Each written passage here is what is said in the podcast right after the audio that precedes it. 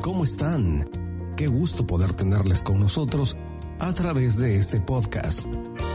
A continuación, escucharán un contenido con mucha información y revelación de la palabra de Dios. Acompáñanos cada semana junto al pastor Pedro Robles y sus invitados. Hoy vamos a hablar de lo que decimos, ¿verdad? Alineo lo que digo.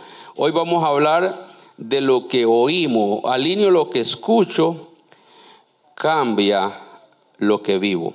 Primera de Corintios capítulo 15, versículo 1 dice, además declaro, diga conmigo declaración. No les digo, no les informo, les declaro. Además declaro, hermanos, el evangelio que os he predicado, el cual también recibisteis, en el cual también estáis, en el cual también perseveráis, por el cual asimismo, si retenéis la palabra que os he predicado, diga conmigo, soy salvo. Si no creísteis en vano. Vean, no solamente es creer. ¿eh? No solamente es creer, sino, ¿qué más dice aquí? Eh, retener la palabra, eh, vivir en esa palabra, vivir en esa estructura de enseñanza, me conduce a ser salvo. Aquí la palabra salvo no solo habla de no ir al infierno, se habla de otra calidad de vida. Si no creísteis en vano. Verso 3. Porque primeramente, esto es importante porque son las bases del Evangelio que Pablo les predicó. Ahora entra en materia. Primeramente, os he enseñado lo que a sí mismo recibí. Pablo no habló nada que no hubiese recibido de Cristo. Que Cristo, ¿qué recibió Pablo? Que Cristo murió por nuestros pecados. Diga conmigo, Cristo murió por mis pecados. Vamos, diga conmigo, Cristo murió por mis pecados. Conforme, mira, mira cómo muere Cristo por tus pecados, no a la manera de Él conforme a la escritura. Si hay algo que hay que creerle a Jesús es que Jesús no se brincó la barda. Jesús no hizo trampa. Jesús no buscó el atajo. Jesús no buscó lo más fácil. Él murió de acuerdo a la escritura. Como estaba en el manual de la ley, Jesús vivió para ir a la cruz. Por eso es que es legal su muerte ilegal, mi salvación. Imagínate que Jesús hubiese hecho trampa. Él hubiera muerto a la manera de él. Eso se le llama soberbia, Ir con soberbia a la cruz. No, yo voy a mi manera. No, él fue a la manera que decía la Biblia. Como los profetas escribieron que iba a morir, así murió. Como cordero mudo fue llevado al matadero, no abrió su boca, lo hizo. Lo hizo. Él muere pidiendo perdón por los que le están matando, en paz y en bendición. Se entrega no huye. Aquí venimos a buscarlo, dijeron en el jardín. Aquí venimos a buscarlo. ¿A quién buscáis? A Jesús, yo soy. Ahí estaba. Él no, se, no huyó, porque así estaba escrito. Toda, si vos seguís cómo Cristo muere, es que muere conforme a los profetas habían profetizado. Y ese es el sistema de evangelio que nosotros debemos de creer, porque es el que nos trae la salvación. Ahora, verso 4 y que fue sepultado y que resucitó al tercer día, conforme a la escritura. Muere conforme a la escritura, lo sepultan conforme a la escritura y resucita conforme a la escritura. ¿Qué decía la, escritura acerca de su muerte? Que con, que con los malvados fue en la cruz, ¿verdad? En su muerte, pero con los ricos su sepultura, porque José de Arimatea dio su tumba y José de Arimatea era rico y que al tercer día resucitaría y cabal. La Biblia lo dice que al tercer día se resucitó. O sea, Él muere, lo resucita conforme a la escritura.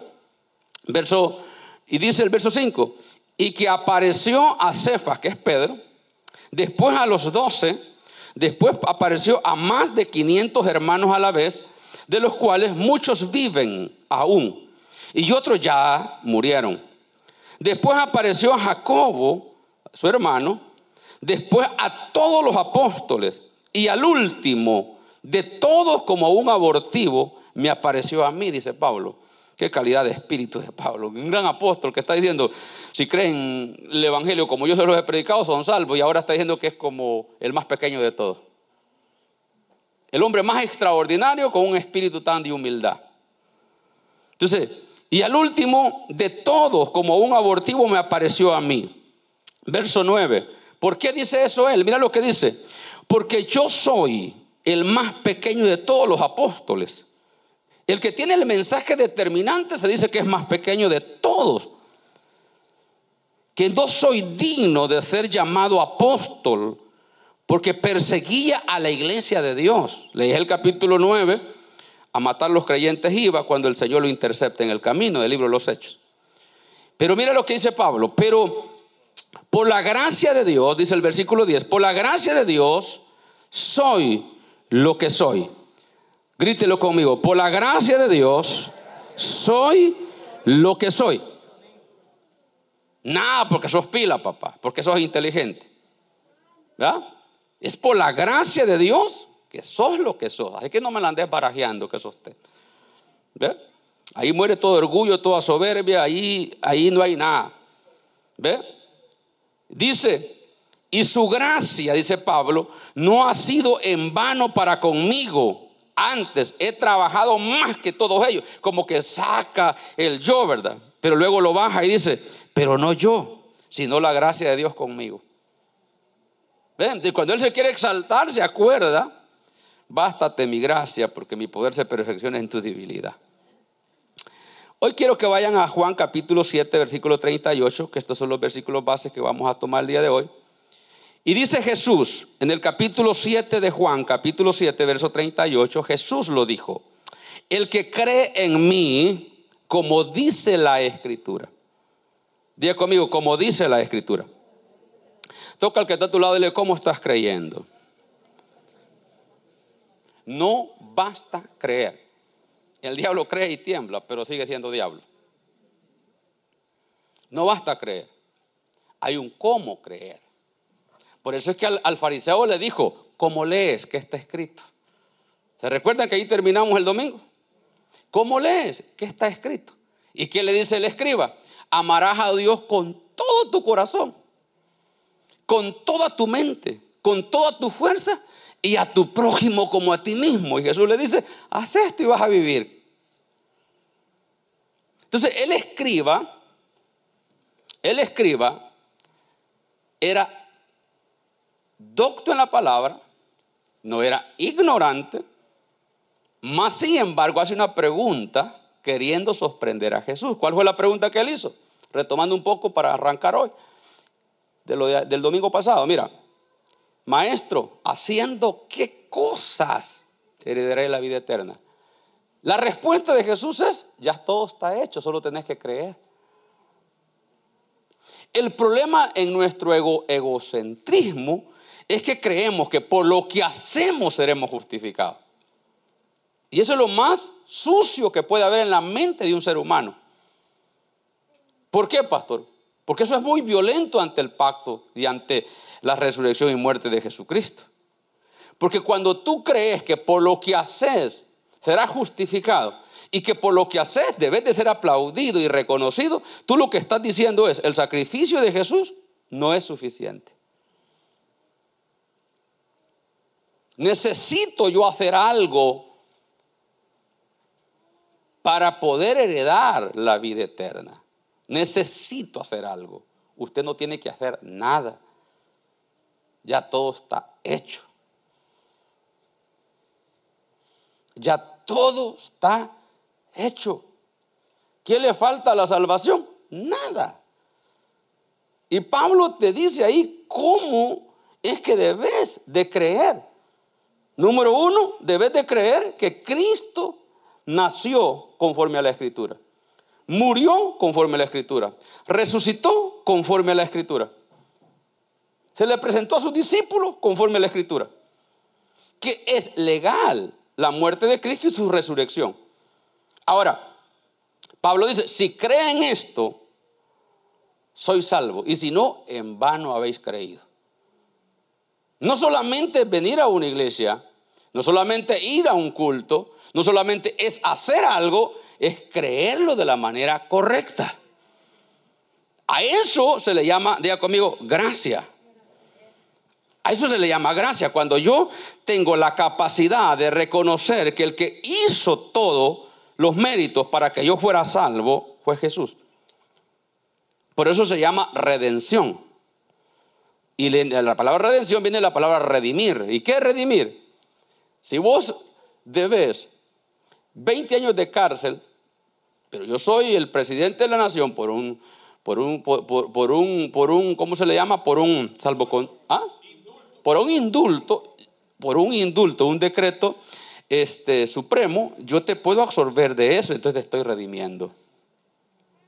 Pero Cristo no nos redimió por decretos, sino por sacrificio. Ese es el punto. Ese es el punto. Porque si Jesús nos redime por un decreto, entonces el Evangelio es fácil. Porque nosotros solo decretamos, decreto que la muerte no me toca. Decreta lo que quieras y no crees y no vivís conforme a la escritura, te va a tocar. Decreto que esta pobreza se va. Decreta lo que quieras. Te levantas a las 10 de la mañana, la pobreza va a estar ahí. Diga conmigo, corrijo lo que digo, cambia lo que vivo. No es, de, no, es, de, gritar, no es de, andar decretando, ahí decreto. No, usted se puede sajar, se puede reventar las cuerdas vocales decretando y decretando y decretando y la pobreza más avanzando en su vida. No va a pasar nada, exactamente. Porque Jesús no nos salvó por un indulto, no nos salvó por un decreto. Él nos salvó porque murió de acuerdo a la escritura. Isaías 53 lo dice. Mas el herido fue por nuestras rebeliones, molido por nuestros pecados.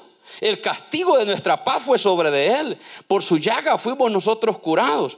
Nosotros estuvimos por herido y azotado de Dios, mas el herido fue por nuestras rebeliones. Entonces Jesús no vino a la tierra a hacer un tour como los creyentes. Qué bonita la iglesia, me gusta la iglesia. No, no, no, no. Jesús no vino a buscar un lugar para tomarse fotos y subir en, las páginas sociales. Decirle, estoy viviendo una gloria en esta tierra. Jesús fue desde que nació hasta que murió incansablemente un trabajador por nosotros. Él vino a buscar y a salvar lo que se había perdido, papá. Él trajo una misión de sacrificio. Mira, cuando yo veo el capítulo 9 de Mateo, y vos lo lees el 9, llevándote el 10 en adelante, corriendo, vos ves a Jesús 72 horas sin comer, sin dormir y sin beber y sin nada haciendo milagros, trabajando para acá, para allá. Y cuando ve que las multitudes eran tan grandes, dijo, la mies es mucha, pero los obreros son pocos. Oren al Señor de la mies que envíe obreros a su mies. Porque Jesús dijo, el problema aquí no es de gente, el problema es de discípulos, de gente que quiera trabajar para mi reino. Él estaba exacto, ya no podía porque era humano. ¿Ve? Y él dijo, aquí la única manera es que levantemos hombres que entiendan mi misión. ¿Cuántos de los que estamos aquí estamos entendiendo la misión de Jesús? Usted, sabe que cuando a Jesús lo acusan porque, porque, porque sana a un paralítico en día de reposo, los fariseos lo acusan y le dicen, ¿por qué hace sobre el día sábado? El Shabbat es para descansar, el Shabbat es para... Y le dijo, hipócrita, si ustedes ven a su asna meterse al fango el día de sábado, ¿no la sacan? Y ellos dijeron, sí, claro, es la asna, la asna es la que nos lleva el agua a la casa, la asna es la que le lleva la cosecha a la casa, ¿cómo no la vamos a sacar? ¿Y por qué yo no iba a liberar a esta mujer que es hija de Abraham? Yo y mi padre hasta hoy trabajamos. O sea, el Shabbat no es malo hacerlo. Pero Jesús dijo, yo y mi padre hasta hoy trabajamos. Hasta en el Shabbat él trabajaba por la salvación de la gente. Mire, es tan curioso, es tan curioso, pero literalmente la Biblia dice, Mateo 6, que los discípulos no tenían tiempo ni para comer pan.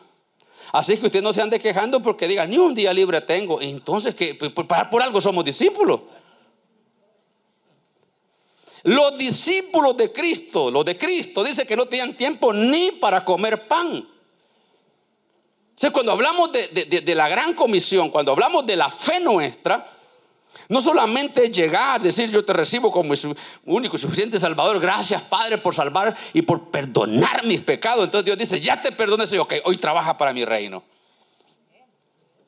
Miren pues, la iglesia está diseñada, escucha esto, la iglesia de Cristo, no la religión estúpida de la tierra, la iglesia de Cristo está diseñada para pasar por el fuego y no quemarse, para pasar por las aguas y no ahogarse. La iglesia de Cristo está diseñada para no tener fuerza y que Dios se la multiplique. La iglesia de Cristo está diseñada para ser invencible, morir y resucitar. Somos inmortales. Solo la iglesia de Cristo tiene esas promesas. Nadie más. Olvídese de lo demás. Métase a cualquier organización. Y esas organizaciones no tienen principios, valores, promesas como las que nosotros tenemos. La única organización que tiene la promesa de morir y resucitar es la organización cristiana. Los que seguimos a Cristo Jesús vamos a resucitar entre los muertos y vamos a estar a la diestra del Padre. El que sirve a Jesucristo tiene un lado acerca de Él en la eternidad. Nadie más. Nadie más. Confuso no puede decir eso. Buda no puede decir eso.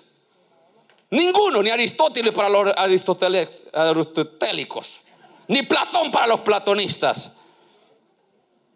¿Eh? Nadie puede dar una promesa de esas, porque nadie vivió la vida de Jesús intensa y apegado a la escritura. Él nació, vivió, murió conforme a la escritura. Le voy a dar un, pequeño, una pequeña eh, demostración.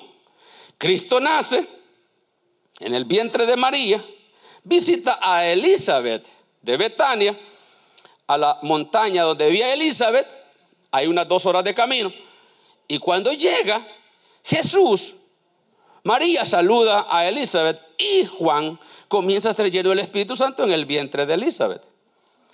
María estaba saliendo apenas en el embarazo. Juan tiene seis meses adelante de Jesús. Jesús que tenía un mes, Juan tenía siete meses en el vientre. Y comienza Juan a revolotear adentro, porque la salutación de María tocó el vientre. O sea, Jesús en María, a Elizabeth. Y Elizabeth comienza. Y entonces Elizabeth comienza a profetizar, dice, la madre de mi Señor, ¿quién soy yo para que vengas a visitar a tu sierva? Y comienza Elizabeth a profetizar acerca de María, pero más que todo de Jesús. Cuando los dos niños nacen, uno tiene seis meses más mayor que el otro. Eran primos, eran familiares. Entonces, vea esto por favor. Esto yo lo veo en la iglesia.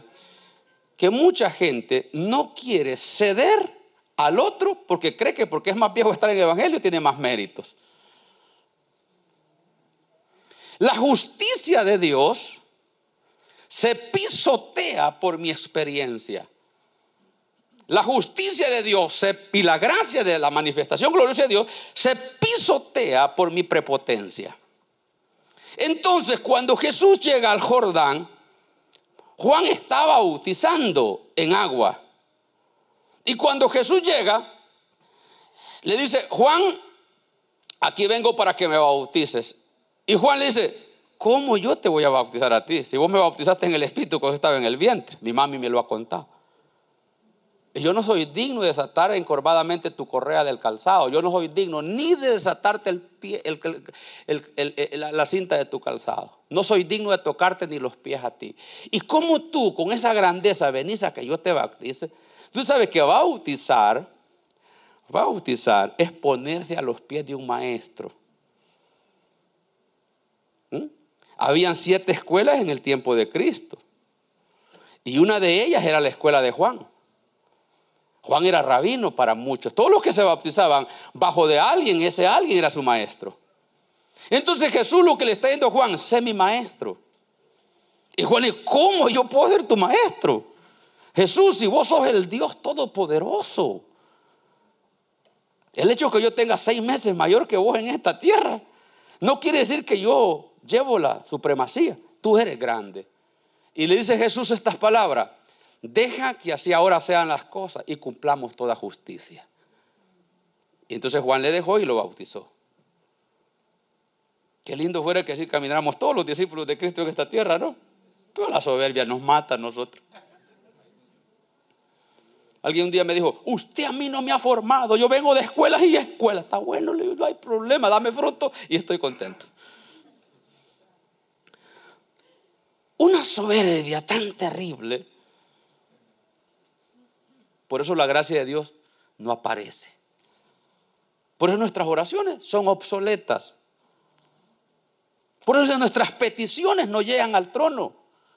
Porque Dios ve de lejos al altivo pero derca al humilde. A mí me dicen personas, pastor, ¿cómo usted se siente tener esa iglesia tan fuerte y poderosa? Le digo, nada, fíjate, no la subestimo, pero nada. Voy al mismo baño, me acuerdo a la misma hora, soy igual. Me tiro gases como ustedes. Porque hay personas que como que fueran ángeles ya. ¿Ah? que se van a poner un saquito de estos, de Gucci arriba porque es first class. VIP, toda la vida quieren ser VIP, first class. Eso se acaba en la gracia de Dios. Deja que otros vayan a first class y servirles tú. Si un día te tocó abrir la puerta, abrirla con alegría. Si un día te tocó hacer el snap, hacerlo con alegría. Si un día te, tocó recoger los, los, diezmos y las ofrendas, hacerlo con alegría. Lo que sea, hacerlo con alegría. Porque esa sencillez mantiene la gracia de Dios sobre nosotros. Esa sencillez. Dios, Dios no anda buscando superestrellas. ¿Por qué? Porque Él ya lo hizo todo. Él no anda buscando a alguien que lo haga, Él ya lo hizo. Él anda buscando gente que le crea, que seamos fanáticos de Él, que proclamemos el Evangelio que ya existe, que hablemos de la fe que ya existe, que Cristo pagó el precio por nuestros pecados, que Cristo resucitó por nuestros pecados, que Cristo murió por nuestros pecados y que Cristo se sentó a la diestra del Padre a interceder por nuestros pecados. Él está ahí arriba intercediendo por tus pecados y por los míos. Sin predicar ese evangelio, lo estás haciendo bien. Pregúntale a cualquiera, ¿dónde está Jesús en este momento? en el cielo. Sí, pero ¿qué está haciendo? Intercediendo por nosotros delante del Padre. Cada vez que la regas en la tierra y te rodillas y le dices, Señor, perdóname, Padre, perdóname. ¿Sabes lo que hace Jesús en el cielo? Sí, pasásela por alto, yo morí por eso inútil.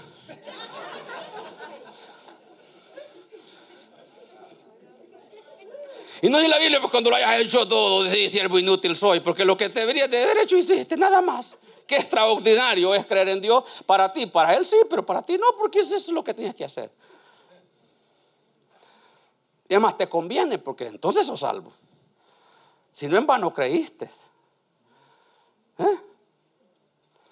¿Cuánto gasto para ir a la iglesia todos los domingos? En vano lo gastaste si crees mal. ¿Cuántos diezmos días que los diezmos no te salvan? Tú diezmas porque sos salvo y agradecido con tu Dios. Los diezmos no te compran la salvación, no suplantan el sacrificio de Cristo. Las venidas a la iglesia y los desvelos tampoco. Cristo murió en la cruz, resucitó conforme a la escritura y dijo, soy salvo si crees en mi sacrificio. Ahora nadie, nadie puede decir, yo soy cristiano sin honrar a Dios. Nadie puede decir, yo soy cristiano sin honrar a Dios. Pero nadie que honra a Dios, alguien le puede decir que no es cristiano. Entonces usted no se le ande picando de un buen cristiano. Haga lo que tiene que hacer y deje que Dios le dé los resultados. No ande buscando puestos porque los puestos llegan por mi rendimiento. Mira lo que dice Pablo. ¿Para dónde iba Pablo? Capítulo 9 del libro de los Hechos. A matar a los creyentes. Llegó al concilio y les dijo, miren, por favor, denme carta para ir a Damasco. A Turquía iba, para Turquía iba, para, Asia. Denme carta, quiero salir de los contornos. Quiero que me den cartas para pasar fronteras, porque a estos cristianos los mato porque los mato. Entonces el ángel, Dios baja, Jesús baja. Y cuando él iba camino a Damasco, se le apareció Jesús. Capítulo 9 de Hechos. Le dijo, Sablo, Sablo, ¿por qué me persigues? Y lo dejó ciego, lo botó del caballo.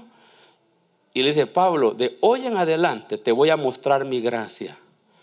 Y de hoy en adelante vas a sufrir por mi evangelio.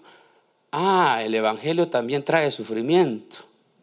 Que no ande chillando cuando le esté yendo mal. Ese evangelio que acepte cristiano y nunca más vas a conocer depresión, ansiedad, lucha y batalla, ese no es evangelio, es pseudo evangelio. Es conforme a la escritura tu evangelio. Si en este momento usted no haya para dónde salir, bienvenido al evangelio de Jesucristo. Que cuando un tipo le escupa la cara y usted tiene ganas de pegarle una para allá, diga, bienvenido al evangelio de Cristo aguántesela, porque Cristo lo aguantó como cordero mudo, fue llevado al matadero, no abrió su boca, no abra su boca porque lo va a arruinar todo. A mí el que me la hace me la paga. Usted no es cristiano, usted es pegado con saliva en el cuerpo de Cristo. A mí me lo hubiese hecho, claro. Aquel es cristiano, por eso cayó. No es tonto, no es estúpido. Cayó porque tiene dominio sobre sus emociones. Tiene dominio sobre sus emociones, que le dan ganas de pegar, pero se detiene. ¿Por qué? Porque es cristiano. Porque es evangélico. Es conforme a la escritura. Una persona conforme a la escritura siempre va a bajar la cabeza ante una palabra. A mí no me vas a convencer con charadas, como dicen los guatemaltecos. A mí me vas a convencer con hechos y con palabra.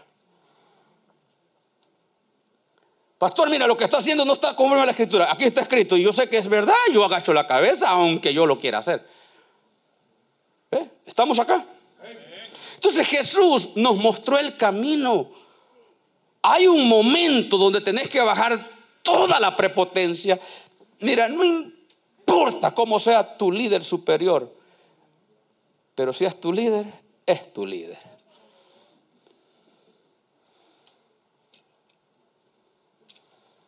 ¿Y qué respeto de mi líder yo? Su elocuencia, su sabiduría, su código, sus títulos. No, no, su llamado. La unción que Dios puso sobre de él. Y punto. Pero pastor, yo tengo más escuela que él, ¿qué importa? Juan era rabino, estaba enseñando, tenía discípulos, Jesús no tenía nada, Jesús lo dijo, el Hijo del Hombre no tiene de dónde recostar su cabeza. Pero Juan reconoció la grandeza de Jesús. Y cuando a Juan le llegaron a preguntar, ¿quién eres tú? ¿Eres el Cristo? Y él dijo, no, yo no soy digno ni de desatar su calzado. Yo soy una voz que clama en el desierto, prepara el camino del Señor, endereza su senda. Porque yo los bautizo en agua, pero el que viene detrás de mí los bautizará con Espíritu Santo y poder. Hablaba de Jesús. Dale un aplauso. Daba el mensaje correcto. Daba el mensaje correcto. demos el mensaje correcto. Líderes que estamos aquí, no suplantemos autoridad, representemos autoridad. El problema es cuando ya queremos usurpar autoridad. No, no le tenés que decir al pastor, hagámoslo nosotros y punto. No, no, no, no, no sea, no sea, no sea suplantador, porque el suplantador le vuela en la cabeza rápido. ¿Mm? Uno tiene que ser representante. ¿Qué somos nosotros de Cristo? ¿Qué somos nosotros de Cristo? Entonces, todo lo que usted haga y el éxito que tenga, diga la gloria es para Él. No lo estoy eh, usurpando, lo estoy representando. Yo soy representante de Cristo en la tierra. Soy testigo de Cristo. Hay un TikTok que me da risa que llegan los testigos de Jehová a tocar la puerta y sale el viejo y le dice, si me vuelve a tocar la puerta, dígale a su Dios que se va a quedar sin testigos porque lo mato. ¿Qué somos nosotros representantes? Entonces, desínflese, mi hermano. Desínflese. Bote el ego estúpido que trae. Desínflese.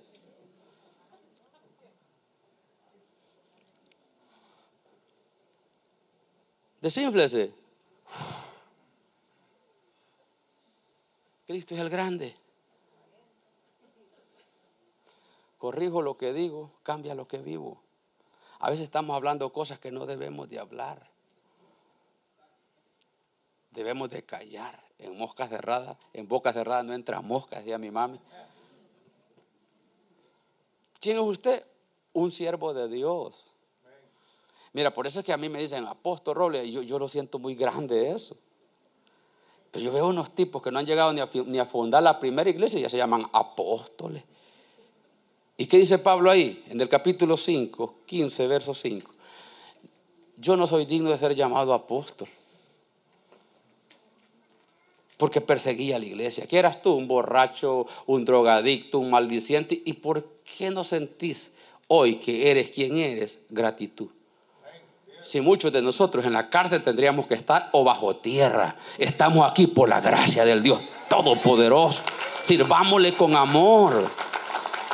Sirvámosle con amor. Nosotros tendríamos que estar, hermano, yo cuando, mira, cuando, cuando yo pienso en la misericordia de Dios para con mi vida, yo me remonto hasta cuando yo era niño, nacer en un campamento guerrillero, pasar sobre la, sobre los campos minados, una mina toca y te moriste. Y en la noche sin luz, porque no podíamos prender luz. De arrastrada. Y cuando pasábamos los campos minados, el corazón me hacía... Y tenía cinco añitos, seis añitos. Y digo yo, ¿cómo no toqué una mina? En, los tiroteos las balas por arriba. Y decían, no levanten la cabeza porque son hombres muertos. Yo niño muerto. Y ahora en Estados Unidos me levanto con aquella paz, con aquella bendición. ¿Cómo no estar agradecido con Dios? Dios me puede meter oro y plata por donde sea, pero jamás se me va a levantar el ego porque sé de dónde Dios me levantó, de dónde Dios me trajo y por qué estoy aquí en la gracia del Dios Todopoderoso. ¿Por qué tanta cosa si venimos de una supervivencia tan terrible? Y si te tocó caer de arriba a abajo, entiende tu escuela, por favor, porque es posible que eras muy prepotente. Mira, un día yo fui a San Salvador, yo tengo un amigo que es millonario, trabaja para la DEA de Estados Unidos, un tipo, un tipo poderoso. Anda gente que lo cuida, carros blindados, mansiones. Yo llegué a visitarlo, es mi amigo. Cuando estamos comiendo en una mesa muy hermosa, y, la gente, y le digo, coman ustedes ya, pero, pero donde comen los sirvientes es en una mesita pequeñita, allá en, en un rincón. Y le digo, ¿te puedo pedir un favor? Sí, me claro que sí, mi amigo. Pasa a los sirvientes a comer conmigo hoy y vos aquí a la mesa. Pero es que ese no es el protocolo. Rompelo por mí si sos amigos. Y lo llamó y comió. Y le digo, este debería de ser siempre. ¿Cuántos, cuántos cristianos con espíritu feudalista va hoy? Va? Y le digo, esto debería de ser siempre, porque Jesús, le digo, le lavó los pies a los discípulos y les dio de comer. Jesús, el Todopoderoso, no hizo este protocolo. Jesús primero le daba al hambriento, al sediento, sanaba al enfermo y de último comía él si había tiempo. Jesús se quedó atendiendo a la ramera de Samaria y los discípulos fueron a buscar qué comer. Y él dijo, yo tengo una comida que ustedes no conocen. ¿Cuál es la comida de Jesús? Hablar la palabra a la gente necesitada. Ese es tu evangelio y ese es mi evangelio. No ese evangelio estúpido, prepotente. Que apenas tienen unos 20 pesos y ya no quieren asociarse con los pobres. Eso es feudalismo, eso no es cristianismo.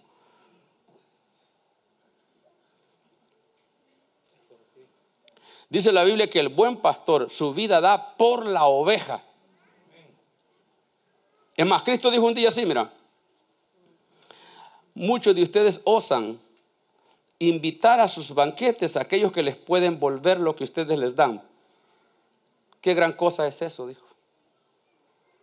¿Por qué no van a traer a los cojos, a los mancos y a los ciegos? Y les hacen un banquete. ¿Cuántos de los que estamos aquí quieren que Dios nos prospere? Yo quiero que Dios me prospere. Levanta tus manos el que quiere que Dios lo prospere. Prepara banquetes para los cojos, para los mancos y para los ciegos. Los que no te pueden volver el favor, tenés que hacerle favores. No andes buscando hacerle favores a quienes te pueden volver el palancazo. Ese es el cristianismo correcto. Y cuando alineemos lo que decimos, nuestra vida cambia porque Dios sí va a bendecir tu vida.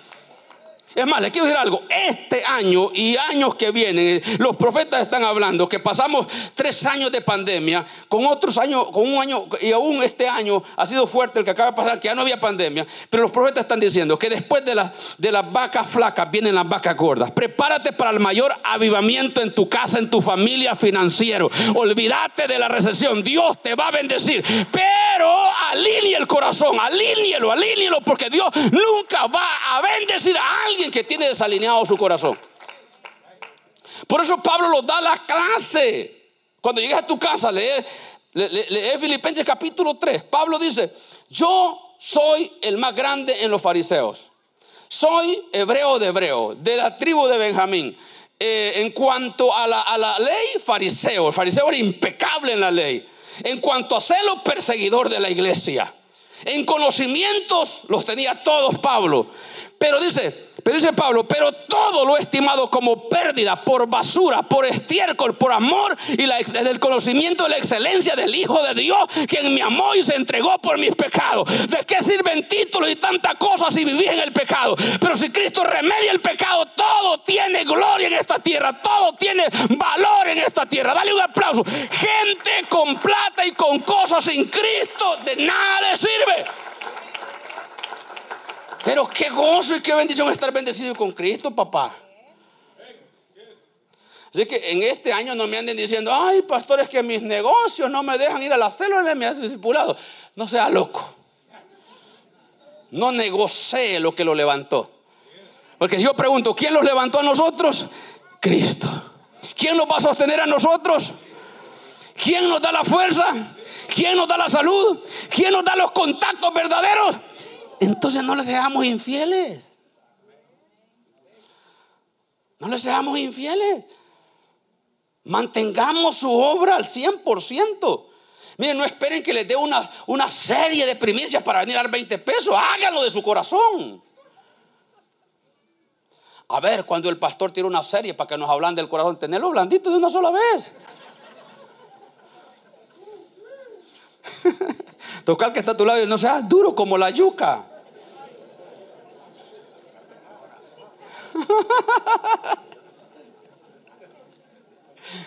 Mantenete espontáneo con Dios. Como en la iglesia que yo venía, que el pastor tenía que dar una serie de oración para que la gente orara. Una serie para todo para que la gente se ablande, porque las posiciones están duras. Cuando vos te mantenés en el espíritu correcto, mira, no te tiene que gritar Dios, el susurro del espíritu te mueve, el soplo del espíritu te mueve. Cuando tú te mantienes sensible a la voz de Dios, Señor, ¿qué querés que haga? Cuando te acostás, Señor, mañana, este día que viene, mañana quiero que me dirijas en la mañana. Cuando te levantas, el primer pensamiento es una palabra. Señor, por favor, dirígeme. ¿Qué debo de hacer? ¿Qué no debo de hacer? ¿Cómo lo debo de hacer? qué rico es cuando Dios comienza a revelarte las cosas. Te quita el cansancio, te quita la ansiedad, te quita todo. Si tú sabes claro lo que tenés que hacer. Alguien me dijo a mí, pastor, ser pastor es duro. Sí, es duro. Pues hay momentos que los rebaños se ponen todos chiflados y es duro. Pero si creemos en Dios, Dios nos da paz. ¿Sí? miren, ser pastor, hay momentos que no hayas el camino. No te deja dormir. Pero, pero, si tú tenés dirección con el Señor, el Señor te pone paz en medio de la tormenta. Es igual como el empresario que tiene que pagar la planilla y no le ha entrado el cheque y, le, más que le dicen, te va a entrar el otro mes si es que pasa las inspecciones. Trágame. Eh, mire, el obrero, el trabajador a diario no sabe de eso. Él dice, no me pagó mi jefe, mire, no me, me está reteniendo el cheque. Pero uno ve que está pariendo el tipo. Entonces, ser empresario y ser pastor es igual. Ser asalariado es tranquilo. Porque trabajas las ocho horas y vos sabes que te van a dar el cheque y no sabes ni de dónde viene y cómo viene. ¿Sí? Entonces, entonces en los desafíos de fe, aprendes la humildad. Aprendes a ir delante del trono, ir delante del Padre, orarle al Señor. Señor, ¿qué hago aquí en este punto? ¿Eh? Cuando todo se pone difícil, jefe, si no me da trabajo esta semana, me voy con otra compañía y vos sabés que lo necesitas para sacar el trabajo. Y Dios mío, ¿cómo hago? ¿Le lloro o no le lloro? Llorarle a Dios. Pero hay que hacer las cosas bien. A mí ha habido gente que me ha dicho, si usted no hace tal cosa, yo me voy y usted sabe que soy el que más diezmo y el que más ofrendo. Váyase al diablo si quiere, pero yo no voy a hacer lo que usted dice. Yo voy a hacer lo que Dios me diga. Tienes que tenerla clara con Dios porque no te chantajea la gente. ¿Ve? Entonces, Jesús nos da la enseñanza con Juan. Y Pablo refuerza esa enseñanza, porque Pablo dice, si ustedes creen el evangelio que yo les prediqué, de la manera que yo les prediqué, tengan confianza que son salvos, si no, en vano han creído. Entonces la escuela después de Cristo es Pablo. Pablo dice, sean imitadores de mí como yo, de Cristo. ¿Qué era Pablo? Imitador de ¿Quién soy yo, imitador de? Mira, cuando hay cosas, mira, hay cosas que te las hacen, que vos querés salir con la misma, pero tú dices, ¿qué haría Jesús en este punto? Y entonces Jesús rapidito te dice, yo haría esto, ¿y qué vas a hacer tú? No, lo que tú, que dijeras, lo que tú harías. Soy cristiano. Pero a veces se nos sale Cristo por la manga y sacamos el diablo peludo que llevamos dentro. se nos fue el cristianismo. Espérame Jesús un momento, después me reconcilio contigo, pero déjame que voy a arreglar esto a mi manera. Entonces, ser cristiano es tener a Cristo como regla, como canón, como conducta. O sea, Jesús, ¿qué harías vos si en este momento estarías aquí, en este punto? ¿Qué harías tú? Yo te aseguro que Jesús te daría la palabra, esto haría yo, ¿qué vas a hacer vos? ¿Ah? Esto haría yo, ¿qué vas a hacer vos? El Evangelio no es difícil entenderlo, obedecerlo es que es difícil. Porque el fariseo, el, escriba lo entendía, pues le dice, amarás a Dios sobre todas las cosas, sobre todas las cosas, con toda tu fuerza, con toda tu mente, con todo tu corazón, y a tu prójimo como a ti mismo. Y le dice, ¿querés ser salvo? Sí. Así como lees, hace y serás salvo. Mira al que está todo y dígale, se te miro cara de bíblico, pero semblante de rebelde.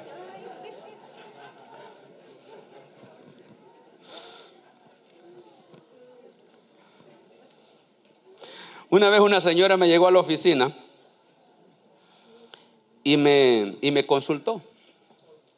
Una hora pasé en consejería con ella yo. Y siempre que le decía algo, me decía, me citaba un versículo ella a mí. Todo ya tenía un versículo de pie. Todo de pie. Y le digo, nada de lo que te he dicho lo desconoces. Solo tenés que hacerlo nada más y vas a salir de esa ansiedad porque estaba cortando la pena. No basta saber la Biblia de memoria. Hay que creerla. Hay que creerla. Mira, creer la Biblia es la mayor confianza que tenemos de nuestra victoria. Hay gente que dice, yo estoy esperando que un profeta me venga a hablar. Ya te habló Dios. ¿Y para qué estás esperando a una persona como vos y Dios ya te habló? ¿Sí?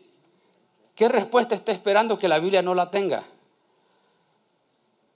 Si crees como dice la escritura, aquí Juan capítulo 7, verso 38, ponémoslo en la pantalla, Juan 7, 38. El que cree en mí como dice la escritura, no como dicen los hermanitos.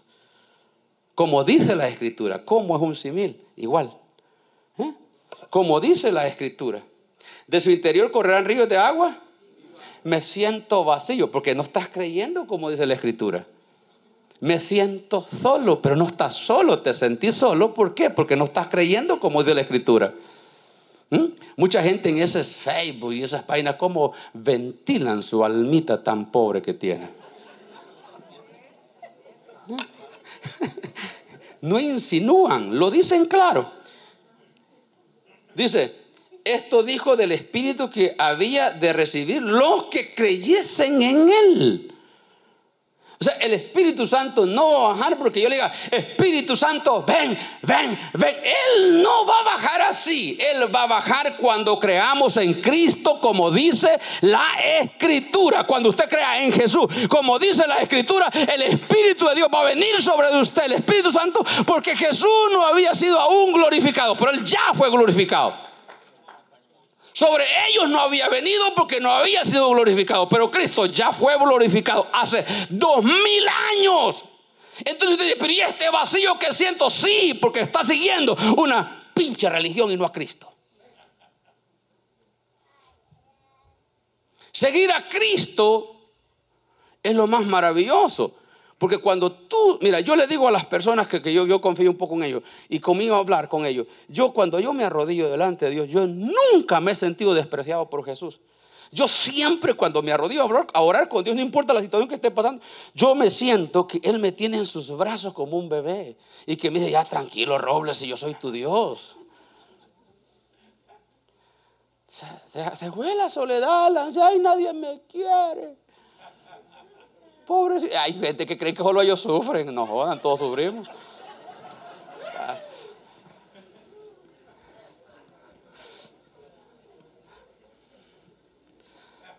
Se hacen las víctimas. Deja de hacerte la víctima. El diablo no respeta eso.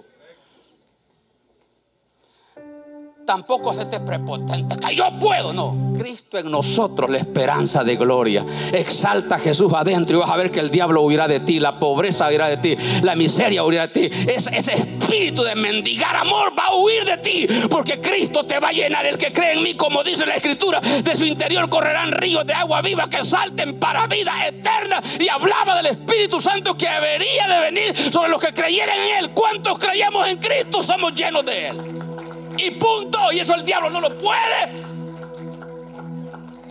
contradecir. No puede.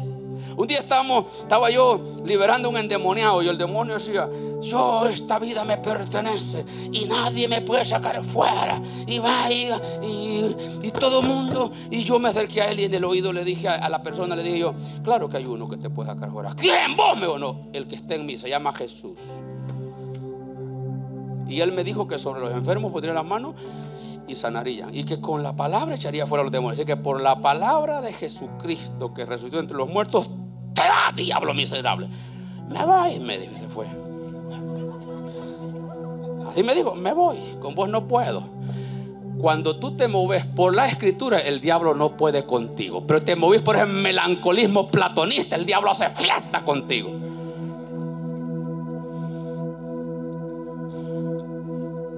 Pilas acá, pilas acá, porque esta es guerra espiritual. No estés peleando guerra espiritual con estrategias de hombres. Porque Pablo dijo, en vano han creído si no creen en esto que les he enseñado. La doctrina es sencilla, pero requiere nuestra atención. Requiere nuestra fe. Mira, cuando los hijos de, Teuda estaban echando fuera al demonio. Hechos capítulo 19, no mal recuerdo, 19. Y este, estamos, echando fuera el demonio, no, 16. Estamos echando fuera el demonio. Y dice el demonio en medio del, del endemoniado, dice, a Jesús conozco, le dijo. Y sé quién es Pablo. Pero ¿y ustedes quiénes son? Eran unos exorcistas fraudulentos que usaban el nombre de Cristo que predicaba Pablo, porque ellos no lo predicaban ni tampoco lo vivían para él. Por eso cuidado con andarte disparando, andar predicando bajo sin cobertura, porque estás mal. Ah, esto, esto es autoridad. Mira lo que el demonio dice. Yo sé quién es Jesús y conozco a Pablo, pero ¿y ustedes quiénes son? No están en la lista de los que yo debo de respetar. Y dice que pudo más el demonio que ellos y los mandó desnudos y les frageló las nalgas. Todos aruñados iban por el demonio. Así andan muchos creyentes, todos fragelados por Satanás, porque se ponen a hablar cosas que no respetan. Respete autoridad para que los demonios lo respeten a usted.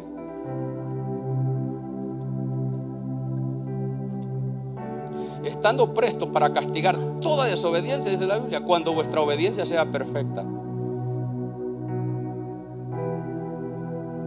Cuando a mí alguien me llama para hablar en mal de un pastor, tengan razón o no la tengan, o sea, sea verdad o sea mentira, yo decidí no escucharlos más.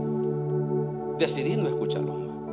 Porque un pastor o un líder puede estar fallando en una área, pero no quiere decir que Dios falló en llamarlo. Y lo que se respeta es el llamado, no la acción. Porque la acción Dios la puede perdonar y puede restaurar a ese hombre, pero jamás te va a restaurar a ti si no te arrepentís. Entonces las autoridades espirituales se respetan. Imagínate que la Biblia dice que oremos por lo que está en alta eminencia para que vivamos quietos y reposadamente. Quiere decir que mi quietud y mi reposo para la vida diaria depende de que yo ore por el presidente, aunque sea lo que es John Biden. Perverso John Biden, perverso, pero es el ungido para presidencia. Y la Biblia me dice a mí que si oro por él, yo tengo derecho a vivir quieta y reposadamente.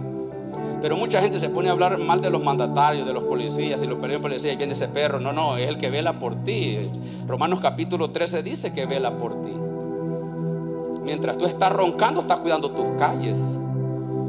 Y no importa de qué fe sea, lo que importa es la cobertura y la investidura que tiene del Estado y el Estado. Y no hay ninguna autoridad si no es puesta por Dios. Conectémonos bien con las autoridades y vamos a vivir quieta y reposadamente. Si estás en una vida inquieta y sin reposo es porque estás rompiendo niveles de autoridad. Jesús le dijo a, le dijo a Juan, deja que así ahora sean las cosas, bautizame tú, sé mi autoridad. Sé mi autoridad. Porque Jesús sabía que si Juan no lo bautizaba, él rompía lo que estaba escrito. Y si Jesús rompe lo que está escrito, que ya estaba escrito que Juan lo iba a bautizar, y si Jesús lo rompe, entonces el, sacrificio de Jesús en la cruz iba a ser obsoleto. La fe mucho de nosotros a veces es obsoleta porque rompimos principios que no deberíamos de haber roto. Entonces Jesús dijo, Juan, yo no me dejo bautizar por vos porque me caes bien, sino porque sos el ungido que está en la línea de la escritura que yo debo de venir a ti.